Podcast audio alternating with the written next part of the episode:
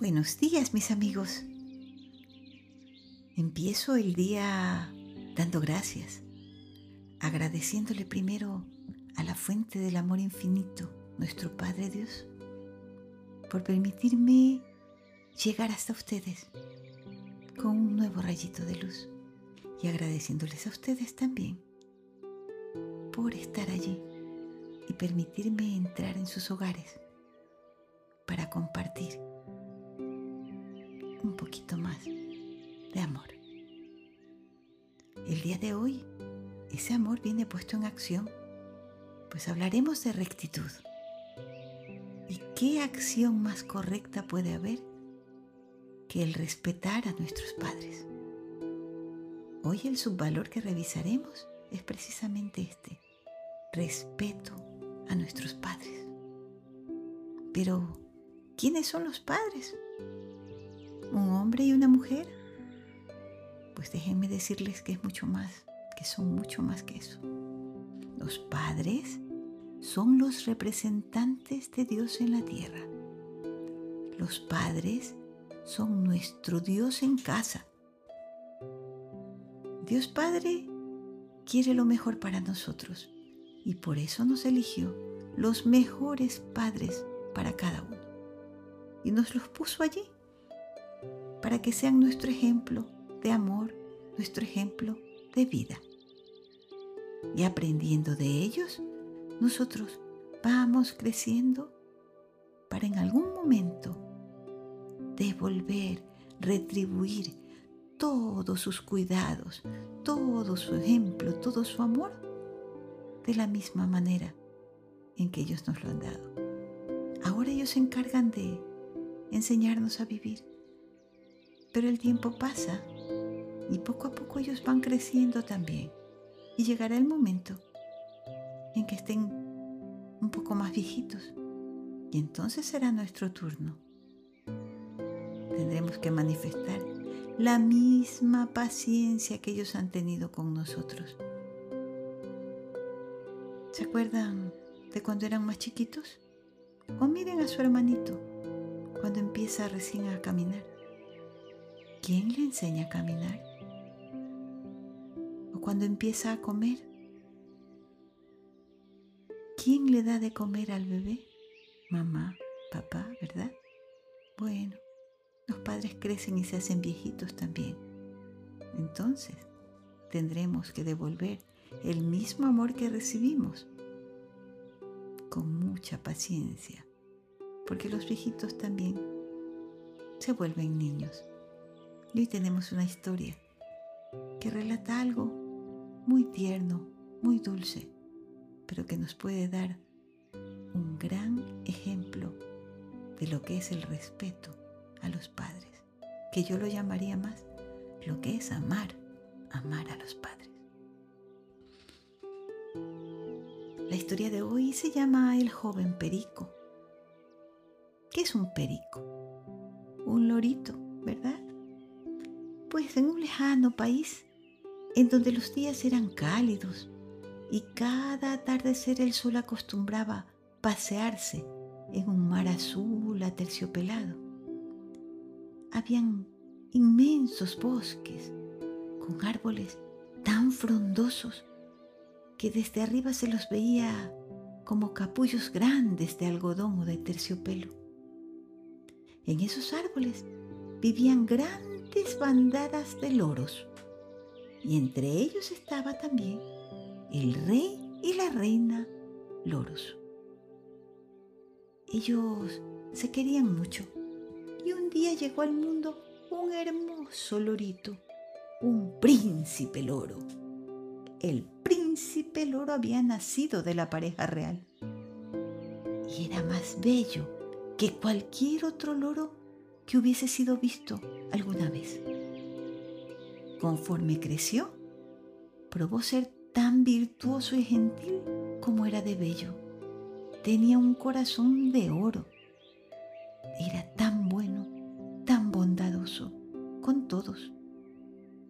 Y pasaron los años y el príncipe creció. Y el rey y la reina se hicieron viejos y cada vez más débiles les costaba tanto salir a buscar su alimento. Un día el príncipe loro solemnemente les dijo, mis amadísimos padres, durante muchos años ustedes cuidaron de mí dándome comida y refugio. Ahora es mi momento. Es mi deber cuidar por ustedes. No se preocupen, ustedes descansen. Yo les traeré la comida todos los días. Y así lo cumplió. En cuanto amanecía, este magnífico príncipe volaba alto en el cielo hacia los campos de arroz a buscar comida. Las bandadas que habían a su alrededor solían acompañarlo. Entonces, el oro llenaba su pico con comida y volaba de regreso hasta casa para llevársela a sus padres. Un día, los loros descubrieron un campo inmenso de arroz. Era más verde y más fértil que ningún otro, por lo que desde ese día decidieron ir a comer a ese campo en particular. El hombre que cuidaba el campo corrió a decirle al dueño, al amo, que una gran bandada de loros venía a comer de su arroz todos los días. Pero le dijo, Señor, entre esos loros está el pájaro más hermoso que yo jamás haya visto. Pero hay algo raro. Cada día esa hermosa criatura llena su pico y en lugar de comérselo como lo hacen todos, se aleja volando hacia no sé dónde. Entonces, al dueño del campo le entró una gran curiosidad. Quería conocer ese pájaro, ese animal tan maravilloso del que hablaba, y le pidió a su empleado que pusiera una fina red ahí en el campo como trampa a ver si lo podía atrapar. Al día siguiente, cuando los pájaros estaban comiendo el arroz, el príncipe, concentrado como estaba en llenar su piquito, no se dio cuenta de que había esa red y su patita se quedó atrapada. Decidió no decir nada porque si empezaba a gritar, iba a perturbar al resto de la bandada. Mejor esperaría que acaben de comer. Entonces, tan pronto como vio que todos los pájaros habían comido hasta llenarse, el príncipe loro empezó a pedir ayuda. ¡Auxilio! ¡Auxilio! ¡Estoy atrapado! ¿Y qué creen que pasó?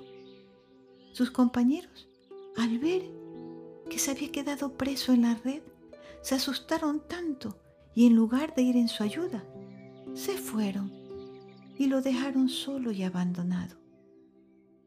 Pobre príncipe loro, se quedó solo triste y temeroso. Y en ese momento apareció el labrador y se alegró tanto al ver que había conseguido atraparlo. Suavemente lo tomó, liberó la patita del oro y fue hasta la casa del dueño del campo.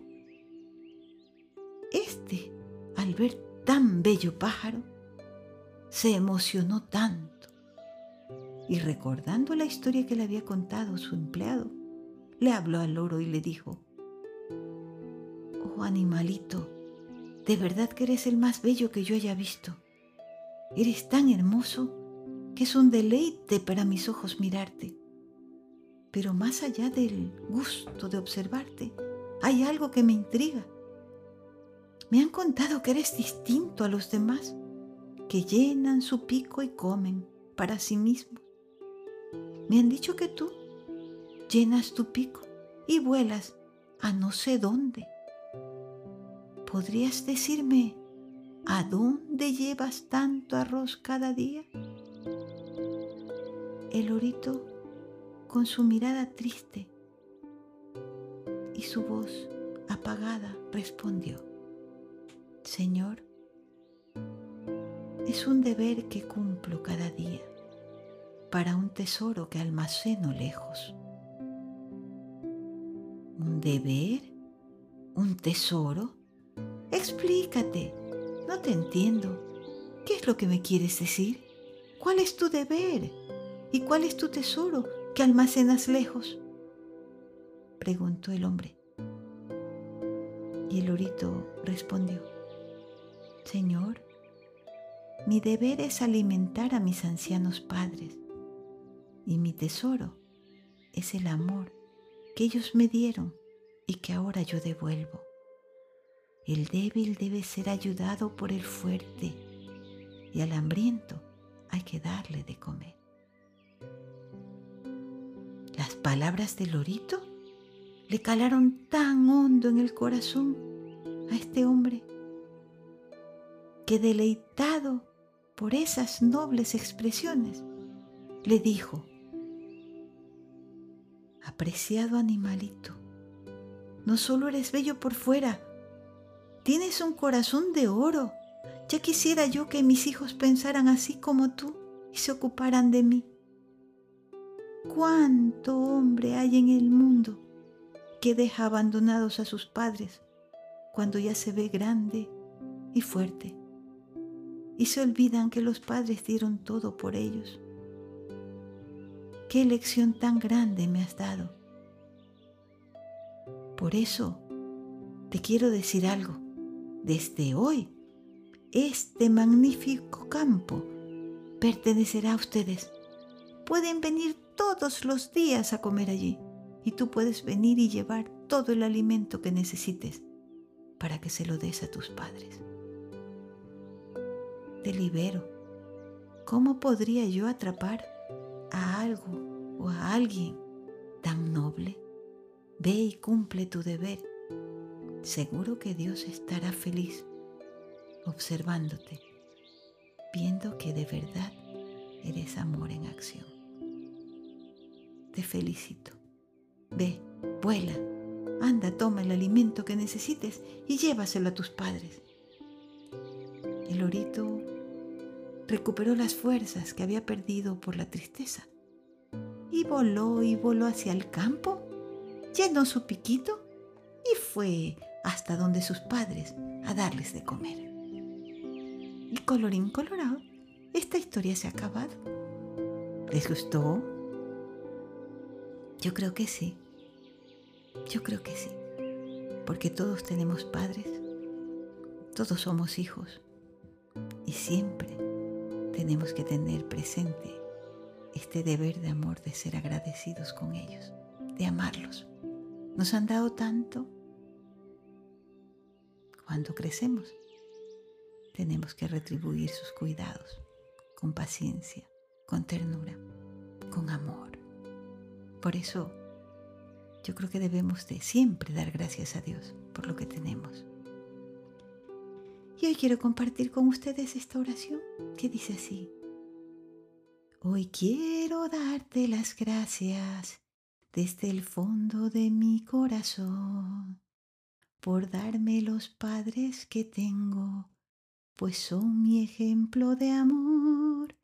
De ellos aprendo lo bueno, con ellos me siento seguro. Son verdad, bondad y belleza, son la fuente de amor puro. Gracias Padre, gracias Dios por amarme tanto hoy. Gracias Padre, gracias Dios, por darme los padres de amor. Gracias Padre, gracias Dios, por ser la fuente de amor. La tengo cerquita en mi casa. A mis padres amo yo. Hoy doy gracias nuevamente a los padres que permiten que sus hijos reciban en casa este rayito de luz. Tengan la seguridad de que algo bueno viene por allí. Cuando dejamos que nuestros hijos se nutran de cosas buenas, la cosecha es segura. Que Dios los bendiga. Y niños, a recordar siempre que nuestros padres son los representantes de Dios en la tierra. Que Dios los bendiga con más amor, con más ternura. Y nos volvemos a encontrar mañana, aquí, nuevamente, con otro rayito de luz. Claro, si Dios así lo permite. Hasta mañana, si Dios quiere.